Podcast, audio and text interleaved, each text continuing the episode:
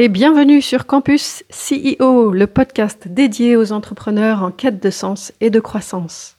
Parce qu'à l'ère du digital et de l'isolement, nous croyons plus que tout en la force de l'humain et du collectif. Nous nous sommes réunis à cinq Thierry Merchiol, Christelle Chazel, Gérald Rocher, Patrice Irénée et moi-même, Christelle Rigolier, pour lancer ce podcast Campus CEO. Bonjour et bienvenue sur ce nouveau podcast de Campus CEO dédié aujourd'hui à deux ouvrages de Napoléon Hill euh, qui sont Réfléchissez et devenez riche et plus malin que le diable. Alors, euh, enfin, ce que j'ai trouvé d'intéressant, c'est que finalement, c'est comme une suite entre le premier et le deuxième, euh, puisque Réfléchissez et devenir riche, c'est un peu sa, sa recette pour, pour devenir riche. Et puis, il traverse des difficultés et finalement, il se rend compte que sa recette, elle marche pas à tous les coups. Et donc, il écrit euh, plus malin que le diable après avoir euh, traversé une période un peu creuse. Euh, et, déjà, je trouve c'est intéressant cette évolution entre les deux. Qu'est-ce que vous en avez pensé, retenu? Ce qui est, c'est qu'en plus, le deuxième livre, Dialogue avec le diable, est sorti 70 ans après son écriture. Donc, c'est ça qui est aussi assez, intéressant dans, la démarche. C'est-à-dire qu'à priori, sa femme n'a pas voulu qu'il le publie de son vivant euh, parce qu'elle avait peur du, sans doute du scandale. Ouais, j'avoue que c'est ça qui me l'a fait acheter. je me dis, c'est quoi ce livre écrit en 1938 et révélé aujourd'hui? Alors, je sais plus, je l'ai lu il y a 2-3 ans.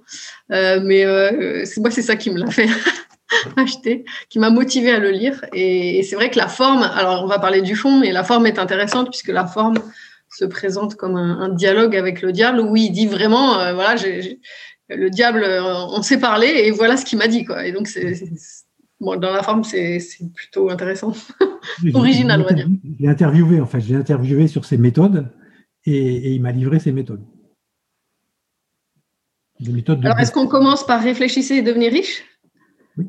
Christelle?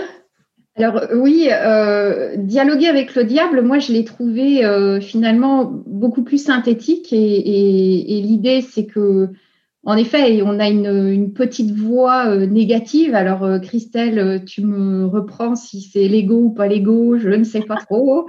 mais mais il y a souvent une petite voix négative qui, qui, vient nous détruire tout seul, quelquefois. Et pour le coup, moi, j'ai bien vu le diable sous ces, aspects-là, où finalement, tout seul, on peut, on peut se desservir. En effet. Et, mais ce que j'ai trouvé intéressant, c'est de démarrer le premier, qui pour moi est plus complet. Euh, pourquoi il est plus complet? C'est qu'en fait, euh, j'ai retrouvé dans les lois du succès euh, les caractéristiques que je vois auprès des dirigeants qui, réussissent, en fait. Et donc, c'est là où je me dis, waouh, le, enfin, je veux dire, il n'est pas si vieux que ça, ce livre, quoi, parce que j'ai eu l'impression qu'on retrouvait vraiment euh, j'avais jamais eu la capacité de le formaliser.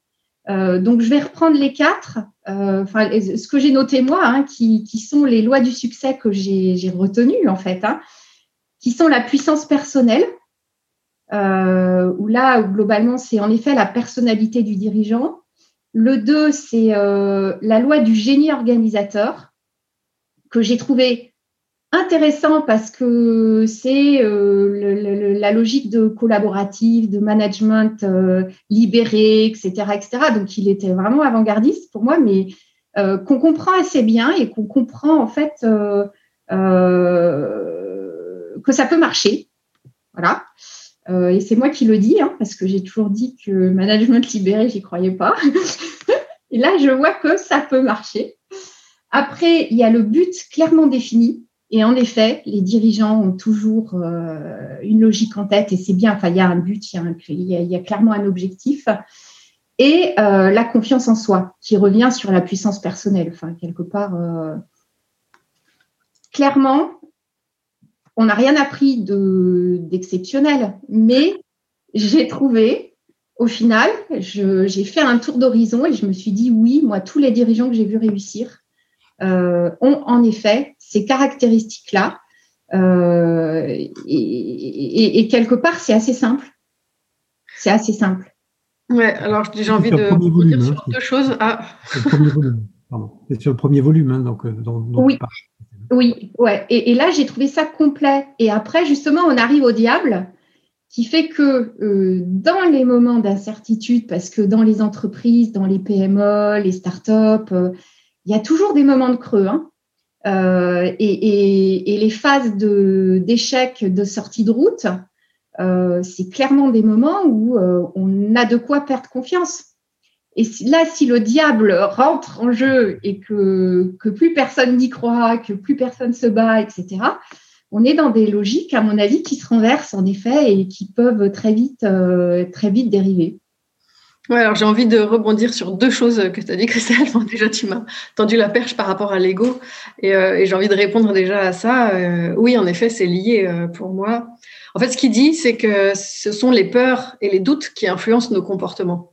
Et, et l'ego, c'est ça, c'est pour ne pas revivre nos peurs, on adopte un comportement euh, pour nous pour nous protéger en fait de ces de cette souffrance là. Et donc lui, il identifie dans Plus malin que le diable les peurs les plus efficaces qui seraient utilisées par le diable, mais donc en fait, en effet, qui qui drive, qui nous drive et qui peuvent driver notre ego si elles sont pas mises en conscience et, euh, et dépassées, qui vont être euh, la peur du manque d'argent, enfin ou de la pauvreté, la peur de la mort ou, ou, ou et de la vieillesse, la peur de ne pas réussir, la peur d'être en mauvaise santé et la peur de perdre l'amour. Donc, euh, ouais, pour moi, c'est très lié euh, au diable. Et aussi, on en a parlé euh, dans le précédent podcast. Bah, L'énéagramme, par exemple, il réutilise la même logique, c'est-à-dire sauf qu'il identifie neuf peurs qui vont déterminer neuf énéatypes.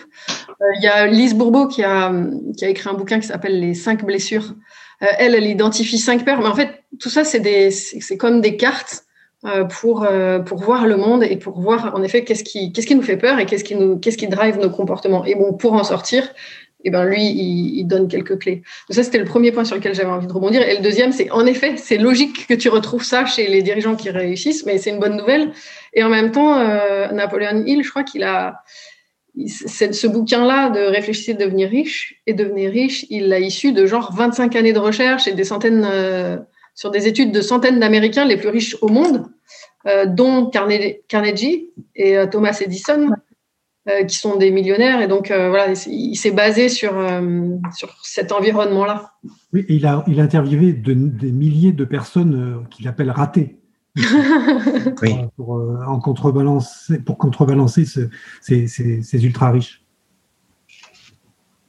Et donc, alors, ce que j'aime bien dans Réfléchissez, devenez riche, c'est qu'il donne un peu euh, genre le secret, qui dévoile pas tout de suite.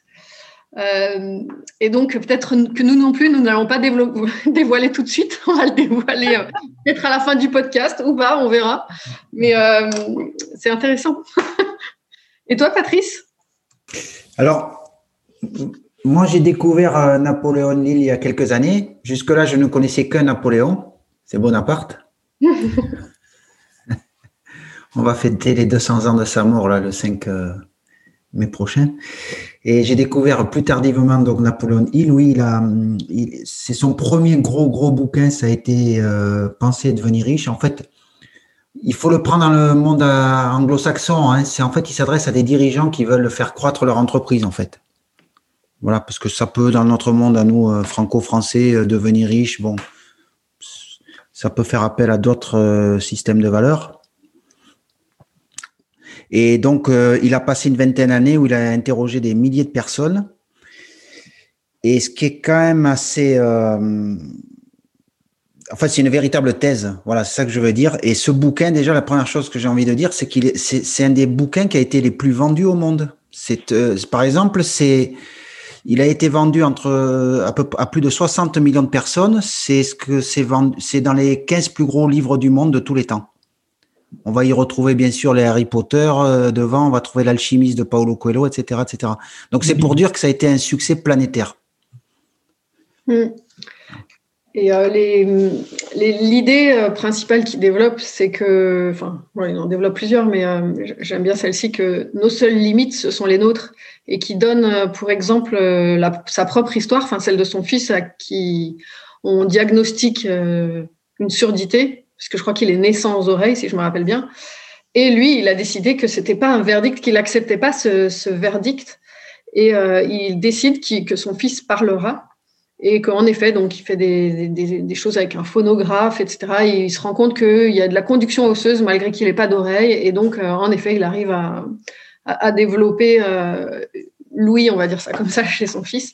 Et, donc, ce qui transmet avant tout, c'est bah, comment maîtriser ses pensées et que euh, voilà, allez, allez, le secret.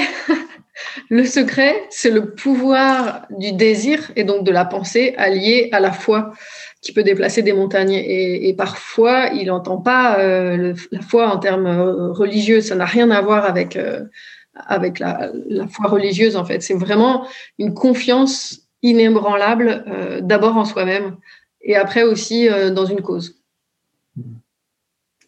Oui, et d'ailleurs, il, dit, enfin moi, ce que je retiens, c'est si vous voulez y arriver et que vous y croyez, vous pouvez quoi. Euh, il suffit d'y croire. Enfin, alors ça paraît simple comme ça, mais c'est vrai que quand on voit des équipes euh, qui démarrent euh, dans, dans, les startups ou dans les PME, les phases où tout va vite, où la créativité est collective et euh, on se rend bien compte que quelque part, on a un dirigeant qui a réussi à créer l'alchimie, en fait, à créer le collectif et, à, emmener tout le monde vers un seul but, quoi. Euh, et, quelque part, euh, ces dirigeants-là, souvent, sont, enfin, moi en tant que financière, sont difficiles à suivre parce que parce que parce que beaucoup d'énergie, parce que parce que ça va vite, parce que voilà mais, c'est une, une vraie, euh, enfin, c'est une vraie compétence. La question que moi j'ai tendance à me poser, c'est est-ce que ça s'apprend ou est-ce que c'est inné? Donc, alors moi je trouve c'est, je crois qu'il le dit non à un moment donné euh, que chacun peut y arriver en fait. C'est en effet c'est en apprenant ou alors il le dit dans plus mal que le diable, je sais plus dans lequel il le dit, euh, en apprenant à maîtriser en fait sa pensée et son bah oui, enfin, surtout sa pensée en déterminant des objectifs, en, persévérant, en suivant euh, les actions qu'on a décidées, en visualisant le service rendu aussi. Voilà, il, évoque euh, la, partie autosuggestion de notre inconscient, notre subconscient. Oui, maintenant il faut, tu vois, une certaine euh, résilience, il faut, il faut une certaine, un certain dynamisme. Enfin, je sais pas, ouais, c'est vraiment une question que je pose. Je disais, en fait, finalement, c'est est-ce que tu fais, vous avez euh, fait le, podcast là sur les, tests de personnalité? Bon, est-ce que tu fais passer un test de personnalité, Thierry, toi par exemple, tu vois? Ok, toi tu peux être dirigeant et euh, toi ça marchera, euh, toi non, et tu pourras pas apprendre. Ah non, non, non. Moi, je me méfie des, choses un peu marquées comme ça, si tu veux. Je pense que la nuance est plus intéressante, elle prend sans doute plus de temps mais, mais voilà. Moi, je ne sais pas si je vous avais dit. Hein, moi, mon prof de maths en quatrième, il a dit à mes parents que jamais je ferais d'études scientifiques. J'ai fait bac plus 7. Hein. Donc, euh, donc, il faut, faut se méfier des, des, des, hein, idées reçues euh, comme ça. Et moi, je suis bien incapable, quand je rencontre un CEO, un futur CEO, de savoir s'il il sera un bon CEO ou pas un bon CEO. Ouais, et en tout cas, pas, pas sur les profils, Christelle. Hein. Moi, je, enfin, quel que soit le profil, allez, si on prend euh, talent, euh, qu'on a présenté justement lors du, du podcast euh, lié au profil de personnalité, c'est pas parce que il y en a un qui va être bleu ou rouge qui va mieux réussir en, tant que, que CEO. c'est sûr que le jaune qui va inventer, il va être plus adapté en, en première phase, mais le bleu, il va être plus adapté euh, pour la croissance et la suite. Donc, euh, et surtout, ce qu'il faut, c'est qu'il y ait une équipe qui soit de mm. toutes les couleurs pour que ça fonctionne. Voilà, c'est pour ça que euh, c'est bien de s'entourer. Mais après, bah, ça n'empêche pas non plus d'être d'être seul et puis de, de, trouver malgré tout, alors soit autour de toi, soit en toi, les ressources qui te permettent de, de combler tes lacunes. Quoi. Oui, oui, oui. Alors moi, j'ai bien aimé l'idée du cerveau collectif, justement. Et mm. c'est ça l'idée, hein, c'est euh, être capable d'utiliser de, euh, euh, tout type de compétences et, de s'entourer de personnes complémentaires, en fait. Alors là, ça va, sur un, Ça va sur un sujet qui me passionne, c'est qu'en fait, Napoléon Hill, c'est vraiment le créateur, dans son livre là de euh, Penser devenir riche, c'est le, concepteur du, groupe Mastermind, en fait. Oui, Mastermind, en fait, la mise en commun de, ressources, la mutualisation de ressources intellectuelles de dirigeants, de cadres supérieurs qui vont, en fait, grâce à l'association de leurs esprits, vont créer une troisième force qui est invisible, mais qui est cette, euh, qu'il appelle le mastermind en fait, qui est l'esprit supérieur et qui va permettre de créer encore plus. On pourrait dire c'est ce qu'on c'est ce qu'on fait, c'est ce qu'on vit à travers Campus CEO, d'accord? Exactement. Alors moi je teste mon QI toutes les semaines et je prends euh, je prends un ou deux points chaque semaine. Depuis que je vous fréquente. on, se, complète les vues des autres avec les lunettes des autres. On n'a pas tous la même façon de voir les choses et c'est ça qui est, euh, qui est enrichissant. Euh, et puis plus malin que le diable. Euh, qu'est-ce que, Thierry, ouais, toi qui, t'es plus particulièrement penché sur cet ouvrage, qu'est-ce que qu'est-ce que tu as envie d'en, retenir? Alors, bon, c'est une écriture très américaine, hein. c'est-à-dire qu'en fait, il répète euh, mille fois la même chose dans, sous des formats différents, mais bon, voilà, ça, ça, c'est toujours un peu, moi, c'est ma difficulté quand je lis des bouquins comme ça. Mais bon, euh, toute la première partie où il parle de son expérience justement pour en arriver à, dialoguer avec le diable, elle est, intéressante, mais euh, voilà, j'ai commencé à vibrer quand, quand il commence son interview avec le diable, en fait. Et c'est une véritable interview. C'est-à-dire qu'en fait, il lui dit, bon, allez, euh, euh t'es qui toi? Et, il va lui poser plein de questions sur, sa, sur ses méthodes. Et c'est ça, ça qui est, très, qui est passionnant, c'est qu'il euh, il, essaie de, montrer les méthodes du diable pour, euh, bah, pour faire triompher le côté négatif de l'être humain. Voilà, et le diable lui dit, moi je maîtrise 98% des, des individus sur cette terre. Euh, et, Dieu euh, n'en maîtrise que, enfin, la partie positive euh, de, Dieu n'en maîtrise que 2%. Bon, alors faisons-nous partie des 2% Ce serait peut-être présomptueux de, le dire, mais quand on lit effectivement les, critères, notamment de ceux qui sont à la dérive, hein, cette notion de dérive, et ceux qui ne sont pas à la dérive, nous, ne sommes pas dans la, dans la dérive. Ouais. Moi, ce que je, retiens.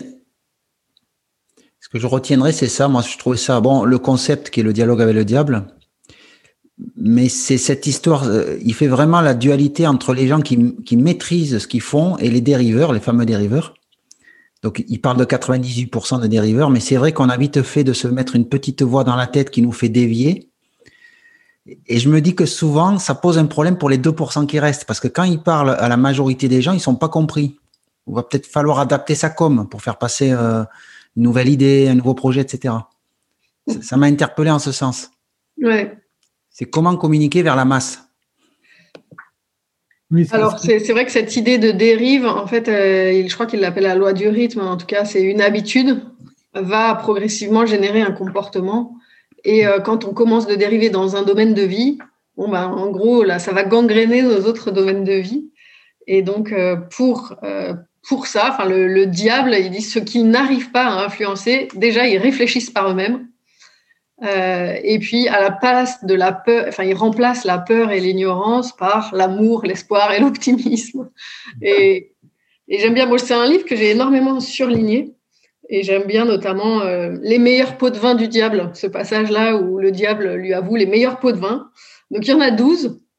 Un, euh, l'amour, deux, la soif d'expression sexuelle, trois, l'attrait de l'argent, quatre, l'obsession de la bonne affaire, cinq, la vanité chez les femmes, l'égotisme chez l'homme, le désir de maîtriser les autres, le désir de poison et de narcotique, le désir de l'expression individuelle par les mots et les actions, le désir d'imiter les autres, le désir de perpétuer la vie après la mort, le désir d'être un héros ou une héroïne et le désir de nourriture. c'est vrai que quand on a listé ça, tout y est. Moi, j'ai bien aimé le chapitre 4 quand il parle de, l'habitude de dériver, la cause d'échec la, plus courante pour la dérive, et notamment sur euh, les adultes au service du diable auprès des enfants. Et ça, ça a vraiment résonné en, moi quand il dit finalement le, diable pousse les parents à transmettre à leurs enfants leurs croyances et leurs convictions. euh, concernant euh, la religion, la politique, le mariage et d'autres sujets importants. Hein. Et de cette façon, euh, quand il obtient le contrôle de l'esprit d'une personne, il peut facilement perpétuer ce contrôle. Et il parle aussi de, de la, le système de l'éducation nationale, qui, où les écoliers ne sont pas éduqués pour développer et utiliser leur propre esprit, mais pour adapter et utiliser les pensées des autres. Oui, c'est vrai qu'il est assez vindicatif, que ce soit sur euh, le système éducatif ou sur le système religieux. Hein. Il dit que c'est les deux gros leviers finalement euh, du diable, puisque ça empêche les gens de réfléchir par eux-mêmes. Et que c'est euh, que du coup, bah, il a la main mise sur eux. C'est vrai que ça fait un peu froid dans le dos et en même temps, c'est un peu vrai. et alors finalement, enfin moi, ça m'a fait un peu penser au, au quotidien. Où, enfin moi, j'ai l'impression que on est obligé de passer par des phases positive et négative. Enfin, y a, la, vie, c'est pas euh, c'est pas une ligne droite, quoi. Donc, euh, il y a forcément des phases positives, des phases négatives, et, on est amené à rencontrer des gens euh, qui vont avoir des fois le rôle du diable, en fait. Et, je trouve que dans la vie, justement, si on n'est pas très sûr de soi et, et sûr de ce qu'on veut, euh, il y a un moment donné où en face, on va rencontrer des gens qui, euh, qui prendront le rôle du diable parce que, parce que quelque part, c'est assez facile ce qu'il fait finalement. Enfin, moi, c'est ça qui m'a fait rire en fait. Mmh. Euh, en le lisant, je me suis dit, ah, mais trop facile, trop simple. parce que, alors en même temps, il faut le faire, mais, mais je trouve que dans la vie, bah, justement, il y a ces phases de haut, ces phases de bas. Et il y a des moments où dans l'entreprise, euh, bah, les phases de bas, si tout le monde est en bas, comment tu fais pour remonter quoi? Enfin, Est-ce que tu as une solution euh, justement parce que, euh, en effet, le diable fait bien son travail au final? Ouais, la solution, enfin, il, en parle un peu, hein, c'est de, c'est la, capacité à supporter l'échec. Et donc, il dit que finalement, il y a seulement un tiers des gens qui persévèrent après un échec et que la réussite, elle est proportionnelle à la capacité à supporter l'échec. Je crois que c'est assez. Ouais, c'est intéressant. ça, en fait, c'est ok. Euh, en fait, c'est, enfin, pour moi, une, croyance qui m'aide, en fait, c'est euh, euh, chaque expérience ratée ou chaque, ouais, chaque erreur, en fait, c'est une opportunité de, d'apprendre quelque chose que tu avais besoin d'apprendre. Et voilà, et le, moyen le plus efficace qu'a trouvé la vie pour te l'apprendre, c'était, c'était de traverser cette erreur-là. Donc, euh, si tu crois que toutes les erreurs, elles sont à ton service, bon, bah, c'est OK d'en vivre, en fait. Sympa. Alors que c'est vrai qu'en France, on va blâmer les erreurs. Oui. Mais Winston Churchill disait euh, le succès, c'est d'aller d'échec en échec et de savoir se relever. Mm. c'est exactement ça. Ouais, super intéressant. Et après, bah, moi, ce que je me suis dit, c'est que par rapport à ce bouquin, aujourd'hui, on a des cycles de économiques hein, qui sont de plus en plus rapides. En fait, on n'a plus le temps de. Euh, enfin, on, suit, on suit la pression. Alors depuis le Covid, euh, ça a peut-être un peu changé parce que euh, ça ralentit certaines certaines personnes peut-être, mais mais mais quelque part, on a quand même des cycles de plus en plus courts. Et donc cette capacité à se à se remobiliser, à, enfin, je sais pas, à, se ressourcer. Euh, tu vois, comme le fait d'accepter l'échec, je pense que, enfin, je ne sais pas s'il y a des solutions, mais s'il y en a 50 000, mais il faut avoir cette capacité à se ressourcer, en fait.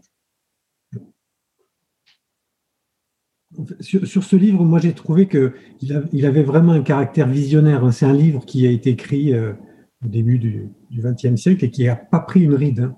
Euh, le, contenu est complètement d'actualité et ça c'est très intéressant. D'ailleurs, euh, l'annotatrice, puisqu'il y a une annotatrice euh, qui, s'exprime dans le, dans le, bouquin qui dit Est-il possible que réfléchissez et devenir riche ait été le message qui convenait à l'époque de la Grande Dépression et que plus malin que le diable soit celui qui était destiné à notre époque?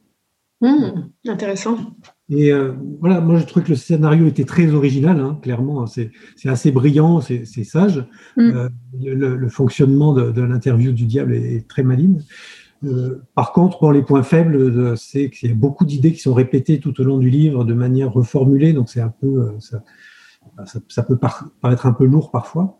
Et puis il y a certains passages qui sont très, très trop, trop ésotériques à mon avis, mais voilà, c'est c'est ma vision de la lecture. J'ai eu à la fois du mal à rentrer dans le livre, à la fois des moments très, très excitants, Et puis, euh, puis voilà, puis oui, je pense qu'on en ressort, en tout cas pour les CEO qui nous écoutent, qui nous écoutent je pense que ces, deux livres sont, à lire, mm.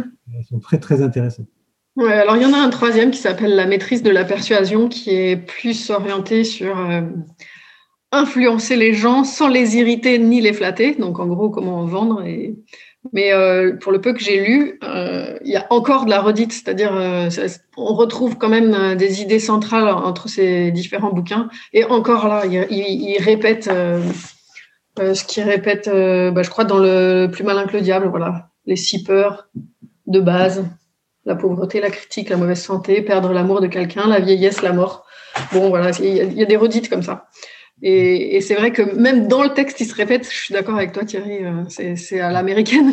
Oui, c'est vraiment typiquement américain dans les bouquins de psychologie où euh, ça, c'est une répétition. Euh, ouais, c'est vrai qu'on enfonce au fur et à mesure tout le temps jusqu'à ce qu'il soit complètement enfoncé. C'est une façon de, de voir hein, qui est très anglo-saxonne plutôt qu'une une, méthode plus, euh, on va dire, française, où c'est plutôt l'entonnoir, on part du global, on arrive au local pour euh, bien enfoncer le clou. Euh, les Américains ne sont pas tout à fait comme ça.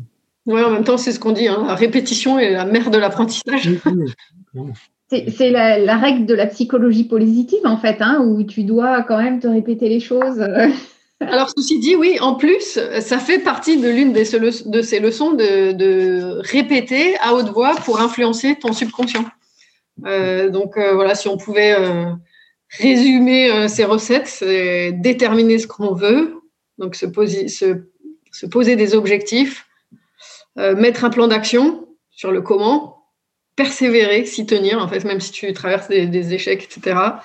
visualiser le service rendu, Ouais, il fait la part belle aussi à la visualisation et puis répéter et ne pas se laisser dériver par tout ce que le diable va mettre à notre portée comme peur, comme doute et donc euh, se focaliser sur euh, le désir et la foi.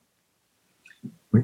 Je trouve surtout dans la dérive, dans les dirigeants que je côtoie, c'est que euh, on a dès qu'il y a une difficulté ou une petite contrainte, ou, ils ont un peu tendance à s'éparpiller en allant chercher une nouvelle idée. Alors que toute la stratégie de Napoleon Hill, c'est de dire je, je, me concentre sur quelque chose, je me prépare mon esprit et ce que mon esprit peut concevoir, mon corps pourra le réaliser.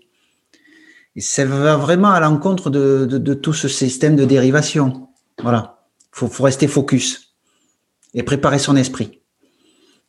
En tout cas, merci Patrice pour ce, conseil de lecture, puisque c'est venu de, de, ton idée, de toi. Et voilà, c'est c'est une, belle découverte. Oui, oui, oui, tout à fait. Yes, merci beaucoup. Un dernier mot euh, pour. Euh, alors, tu vois, moi, ce que j'ai gardé en, objectif, euh, c'était, alors je ne sais plus dans lequel c'est, si c'est le premier ou le deuxième, mais c'est découvrir sa mission de vie. Et en fait, ça, ça m'a, ça m'a interloqué entre guillemets parce que euh, toi, Christelle, je sais que tu es très, euh, ancrée là-dessus. Aujourd'hui, tu sais exactement quelle est ta mission de vie. Euh, moi, je ne suis pas complètement persuadée qu'on a une mission dans la vie. Et donc, je me suis dit, ah, il faut que je réfléchisse à ça. ah, mais c'est super intéressant parce que pas plus tard que ce matin, je suis tombée sur une citation de quelqu'un ou je sais pas, une réflexion, je sais plus où je l'ai vue. à quoi tu sais que tu as rempli ta mission de vie ou pas? Eh ben, en fait, euh, tu peux savoir que le jour où tu es mort, en fait, euh, tant que tu n'es pas mort, tu l'as pas rempli, et le jour où tu es mort, tu l'as rempli. C'est tout, il n'y a que ça comme critère. Moi, je pense qu'on a tous une mission de vie, hein, tous, euh, qui, on en a une de base basique qui est commune à tous les êtres humains. C'est de se reproduire pour perpétuer l'espèce.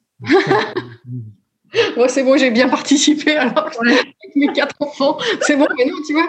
Et si c'était ça ma mission de vie, déjà, je serais morte. En fait, tu vois, je ne servirais plus l'humanité là. bon, après, voilà, je ne sais pas répondre à la question aujourd'hui. moi, ma conclusion, c'est euh, oui, tant, que tu n'es pas mort, c'est que tu es sur ton chemin de vie et tu contribues à ta mission de vie. Et le jour où tu es mort, c'est que tu as fait ce que tu avais à faire et que tu as rempli ta mission de vie, peu importe ce que tu as fait ou non, en fait. Donc, c'est en même temps, oui, on a probablement quelque chose à contribuer en fonction de nos talents, de nos dons, de ce qu'on aime, de nos désirs, et, et on va sur cette voie-là. Et en même temps, il n'y a pas besoin de se mettre, euh, tu vois, euh, mm. un truc euh, absolument incroyable à réaliser. Non, en fait.